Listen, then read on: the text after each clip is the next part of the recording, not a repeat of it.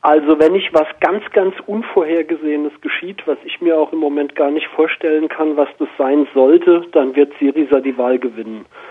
Das sagen alle Wahlforschungsinstitute seit Monaten. Und so kam mir auch die Stimmung in Griechenland vor bis äh, Weihnachten, also kurz vor Weihnachten bin ich zurückgekommen nach Deutschland und die übergroße Mehrheit der Bevölkerung hat einfach die Schnauze voll von Nea Demokratia und PASOK. Und die Leute lassen sich nicht mehr einschüchtern von der Propaganda, die jetzt in den letzten Wochen gerade wieder hier vor allem in Deutschland anfing, ähm, die so Schreckgespenster an die Wand malen.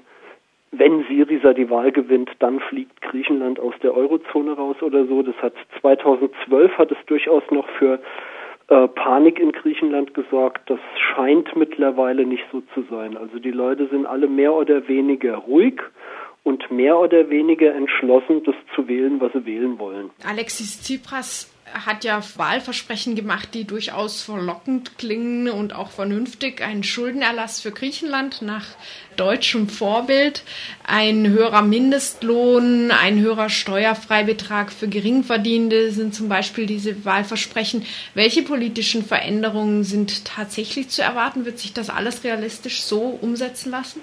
Naja, dazu muss man wissen, dass ähm, es sehr, sehr wahrscheinlich ist, dass Syriza überhaupt nicht alleine regieren kann. Die werden aller Wahrscheinlichkeit nach keine absolute Mehrheit haben. Das heißt, sie sind zum einen auf eine, äh, auf eine Partei angewiesen, mit denen sie eine Koalitionsregierung bilden müssen. Das ist schon mal die erste Schwierigkeit.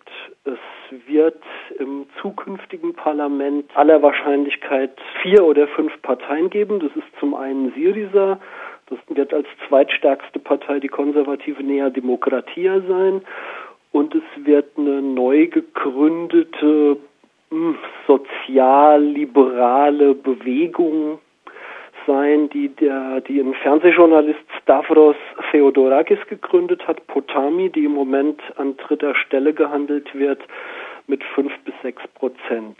Darüber hinaus wird ähm, Chrissy aller Wahrscheinlichkeit nach erneut ins Parlament einziehen, auch so mit vier bis sechs Prozent. Und es kämpfen im Moment noch um einen erneuten Einzug ins Parlament die ehemalige Staatspartei PASOK, die 2010 ja noch 44 Prozent der Stimmen bekam und mittlerweile an der 3 Prozent Hürde kratzt, um ins Parlament ins Neue einzuziehen. Ähnlich geht es den unabhängigen Griechen, das ist eine populistische Abspaltung der Nea Demokratia und ähnlich geht es auch der neu gegründeten Partei von Yorgos Papandreou, der sich vor zwei Wochen von der PASOK abgespalten hat.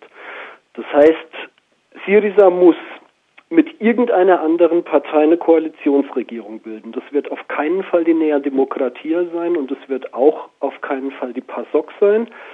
Die QQE, das ist die kommunistische Partei, der hat es von ihrer Seite aus ausgeschlossen, da sie nicht mit Syriza gemeinsam den Euro, die Eurozone und Monopolkapitalismus retten will. Die setzt vor der Wahl mit klaren Worten auf Fundamentalopposition und verschließt sich einer möglichen Koalition mit Syriza.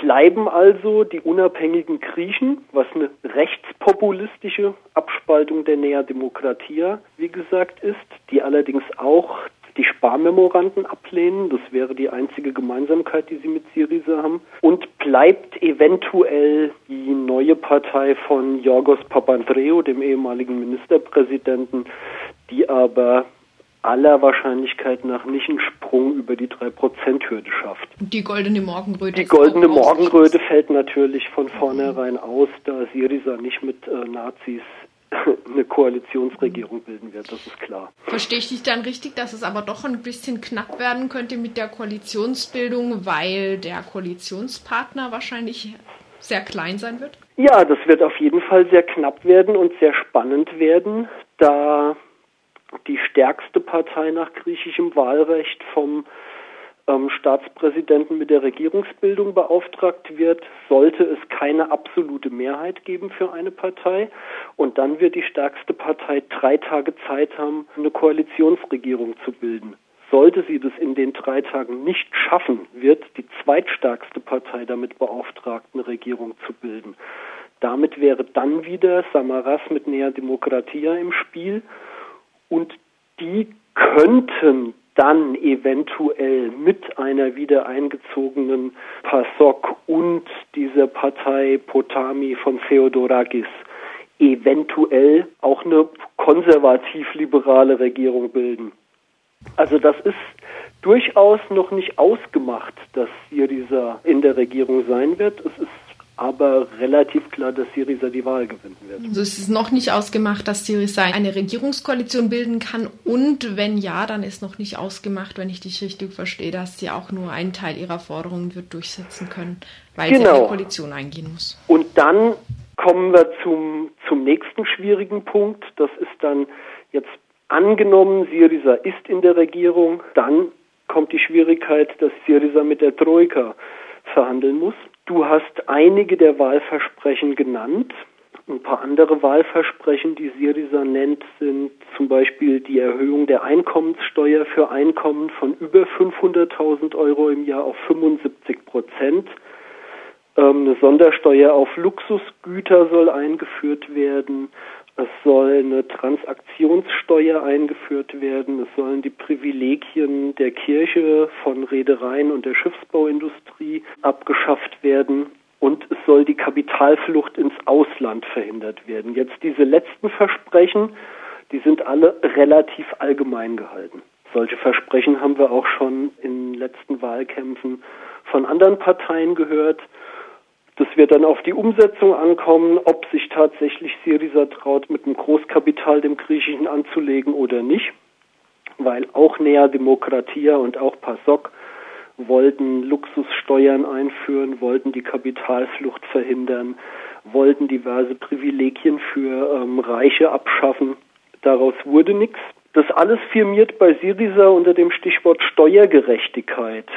Also sie haben zum einen ganz klar akzeptiert, dass sie einen griechischen Haushalt sanieren müssen. Das sah vor kurzem auch noch anders aus. Syriza möchte nur eben den Haushalt sanieren, indem es die Reichen schröpft und nicht mehr die allgemein arbeitende Bevölkerung schröpft. Des Weiteren verspricht Syriza, die Privatisierung zu stoppen und will in harten Verhandlungen, wie du sagtest, mit der Troika einfach ein neues Abkommen mit der Troika erreichen und orientiert sich daran an den Schuldenrückzahlungen, die eben Westdeutschland nach dem Zweiten Weltkrieg mit den westlichen Alliierten aushandelte. Wie wird denn die Möglichkeit für Syriza zu stimmen, wählen zu gehen, diese Partei zu unterstützen innerhalb der radikalen Linken und auch der Anarchistinnen in Griechenland diskutiert? Naja, ein relativ kleiner Teil der radikalen Linken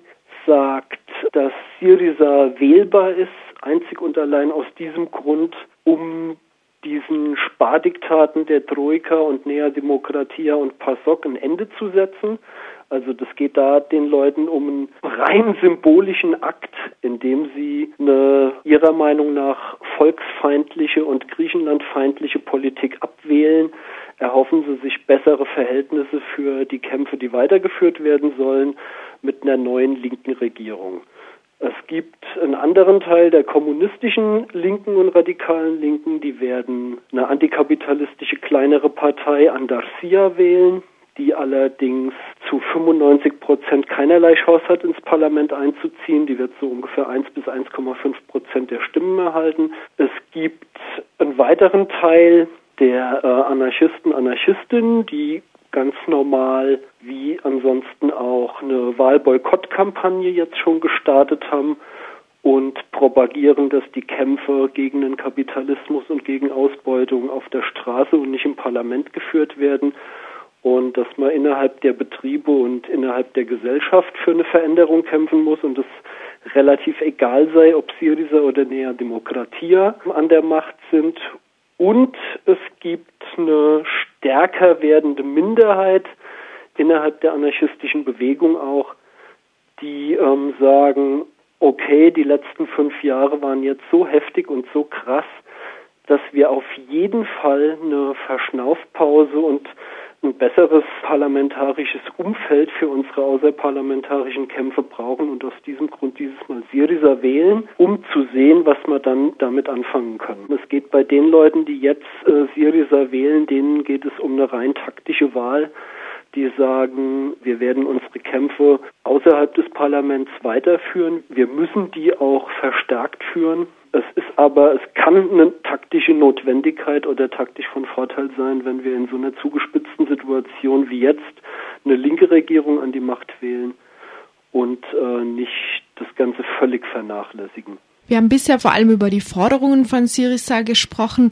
Werfen wir noch einen genaueren Blick in sie selbst hinein. Syriza ist ein linksradikales Bündnis, wird zumindest so immer bezeichnet. Aus was für Elementen des politischen Spektrums besteht Syriza?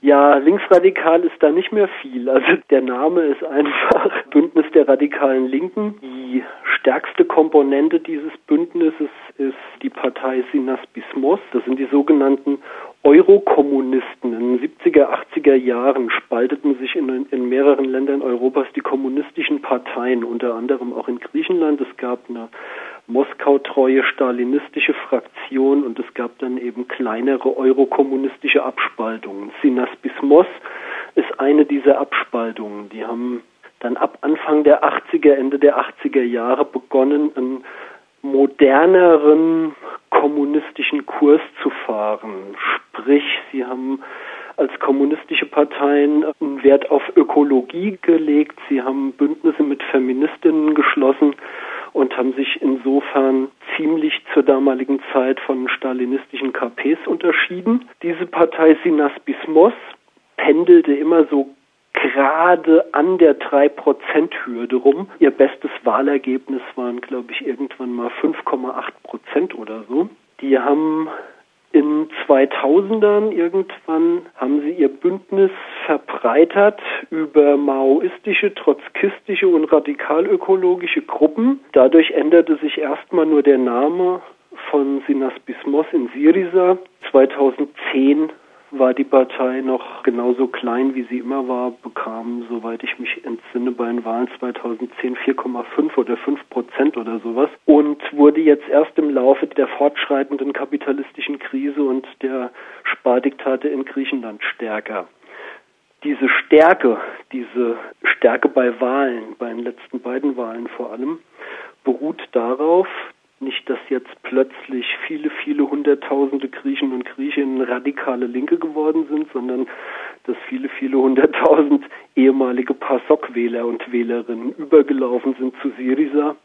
Schlicht und einfach aus dem Grund, weil Tsipras und Syriza zu Beginn der Krise und auch im Verlauf der Krise immer wieder versprachen, sie würden die Rentenkürzungen rückgängig machen, die Lohnkürzungen rückgängig machen und sie versprachen der Wählerschaft in Griechenland ein Zurück in die gute alte Zeit. Dieses Zurück in die gute alte Zeit wird es natürlich nicht geben, aber mittlerweile sind einfach so viele Leute in Griechenland derart verarmt, dass außer ehemaligen PASOK und PASOK-Wählerinnen inzwischen auch Konservative, zumindest ein kleinerer Teil der Konservativen, sagen, lieber Tsipras als erneut Samaras, wir wollen einfach, dass hier sich innerhalb der Politik was verändert. Also so setzt sich die Wählerschaft zusammen.